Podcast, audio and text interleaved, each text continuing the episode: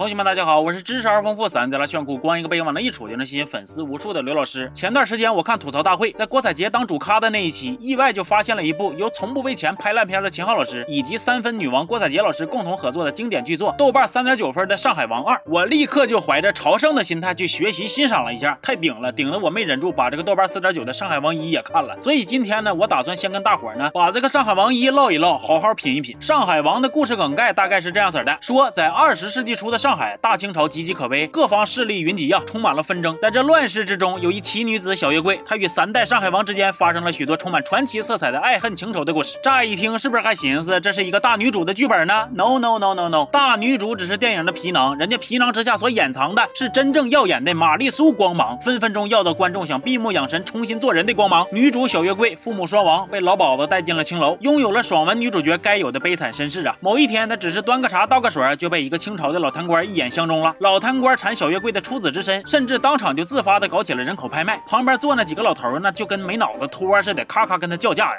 出七百，八百，九百块，一千块，一千三，一千四，一千五百块。哦，一千六，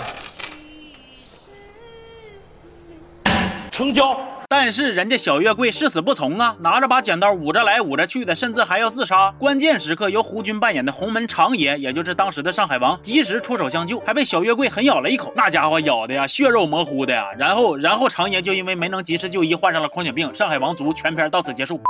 啊，不是，然后长爷就相中了小月桂，因为长爷喜欢她刚烈的性子以及她没裹的脚。我喜欢这双大脚，有品位啊！长贵和大拿听了都直呼内行啊。完了，小月桂也同意跟着长爷，但是好日子没两天呢，又被绑架了。绑架他的是谁呢？哎，就是之前拍卖未遂的老贪官。老贪官上来就要霸王硬上弓啊，嘴上还骂骂咧咧的，说我的女人别人也敢抢。我寻思大爷你干哈呀？咋就你的女人了？你之前花的那一根金条，长爷不是都赔你两根了吗？要多少是多呀？要什么自行车啊？就在俩人撕四八八，小月桂。眼瞅着就要惨遭毒手的危机关头，由秦昊扮演的黄佩玉登场了，出手把小月桂给救了。这个黄佩玉在上海滩也算是一个有点本事、有点能耐的人物了。之前一直被老贪官那伙人追捕，常爷的洪门救过他几次，他这回也算是还个人情。但是常爷似乎又不咋想领他这个情。然后画面再一转，也不知道是几天过去了，镜头就开始拍小月桂脱衣服要跟常爷俩人搓鸳鸯被的画面。本来这种桥段我个人是毫无兴趣的，但是烂片洗澡的行规咱也得尊重，是不是？那就勉强搂两眼啊。结果又出事了，一个刺客出。现了，小月桂奋不顾身的帮长爷挡了一枪，那这回长爷就更爱他了呀。于是等了十天，小月桂一出院，俩人就终于要开始这个正式交流探讨了。但此时外边一大堆人正盯了咣啷打架呢。只见屋外是血雨腥风，屋内是乐在其中；屋外是局势堪忧，屋内是光波出溜。整个氛围带给我的观感，怎么跟大伙形容呢？大概就是你有病吧。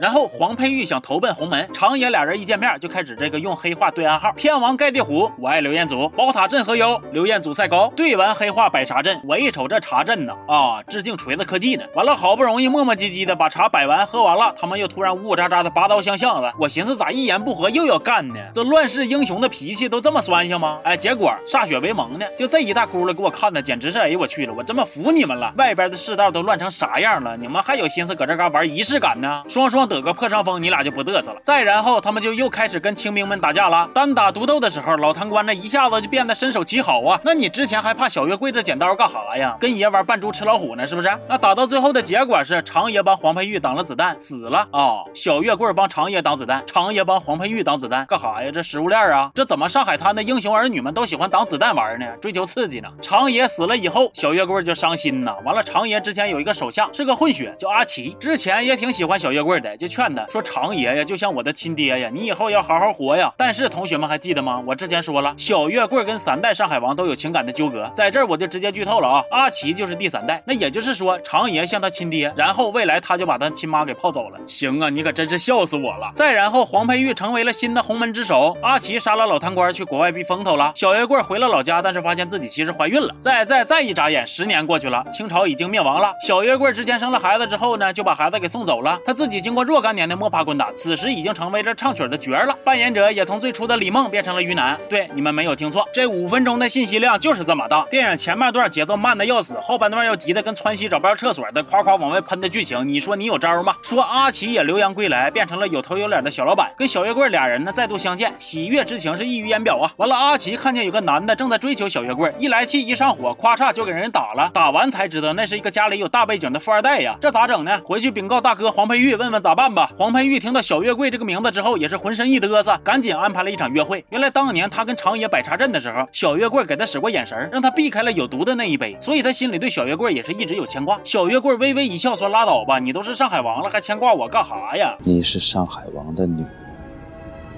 以前是，现在还是。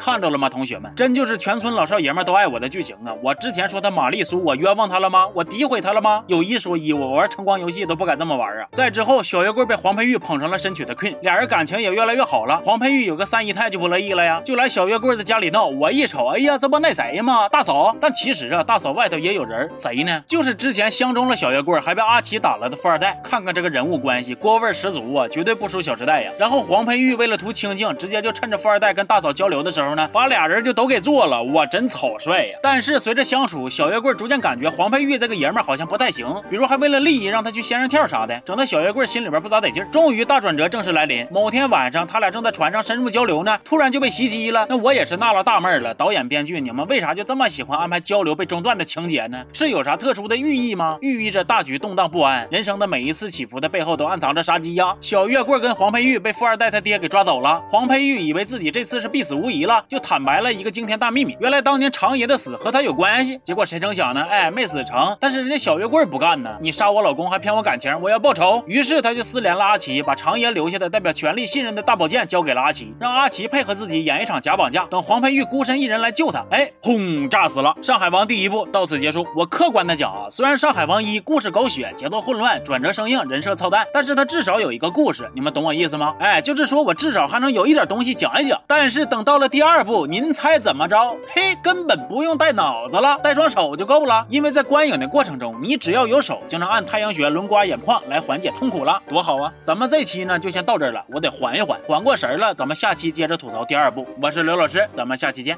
好。